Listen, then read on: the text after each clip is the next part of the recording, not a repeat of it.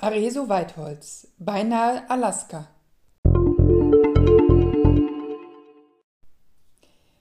Vorsichtshalber steht am Anfang dieses kleinen, aber feinen Romans schon einmal, was alles nicht passiert. Es wird keinen Mord geben, keine Leichen, kein Monster, keinen Unfall, keine abgefrorenen Nasen oder Zehen. Und noch so vieles andere wird nicht passieren.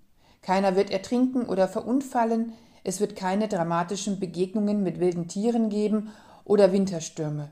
Es wird nur Menschen auf einer Expeditionskreuzfahrt geben.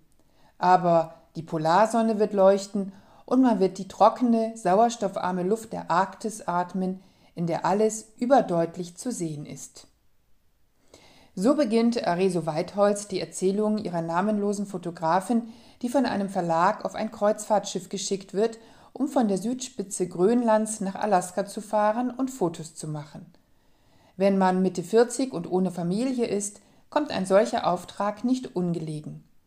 Auch wenn auf dieser Fahrt nichts Dramatisches passiert, sind doch die vielen kleinen Beobachtungen und zwischenmenschlichen Begegnungen so schön wie der Wechsel des Lichts bei der Abfahrt in Grönland, wo die Welt ein pastellfarbener Essetraum ist.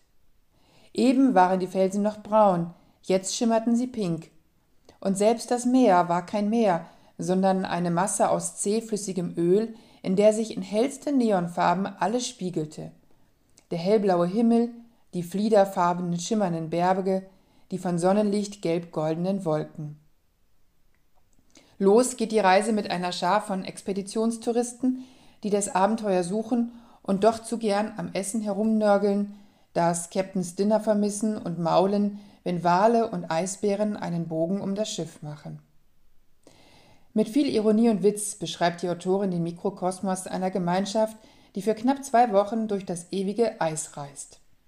Eine Ewigkeit, die langsam anfängt dahin zu schmelzen, auch wenn hin und wieder ein Eisberg am Schiff vorbeischwimmt, ein weißer Baiser mit Blue Curacao übergossen. Wären da nicht der nette Witwer Herr Mücke oder der Journalist Louis, würde die Fotografin an chinesischen Influencern mit schlechten Tischmanieren, langweiligen Schriftstellern, die Schreibkurse geben und dreisten österreichischen Kampftouristinnen verzweifeln.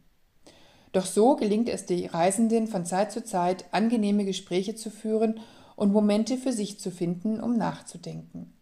Über schmelzende Gletscher, über Orte wie Hopedale, wo es keine Hoffnung gibt, oder Städtchen wie Mackowick, wo bunte Häuser mit weißen Fensterrahmen leuchten über die frühen Entdecker, die im Packeis ihr Leben verloren, oder auch über ihr Single-Leben in einer eigenartigen Gesellschaft. Areso Weitholz wandelt federleicht und feinsinnig nuanciert durch ihre Beobachtungen von Natur und Mensch am nördlichsten Zipfel der Welt. Unaufgeregt greift sie in das ganz normale, tragisch-komische Leben von uns Menschen und lässt immer wieder schmunzeln. Areso Weitholz, Beinahe Alaska. Mare Verlag, Hamburg 2020.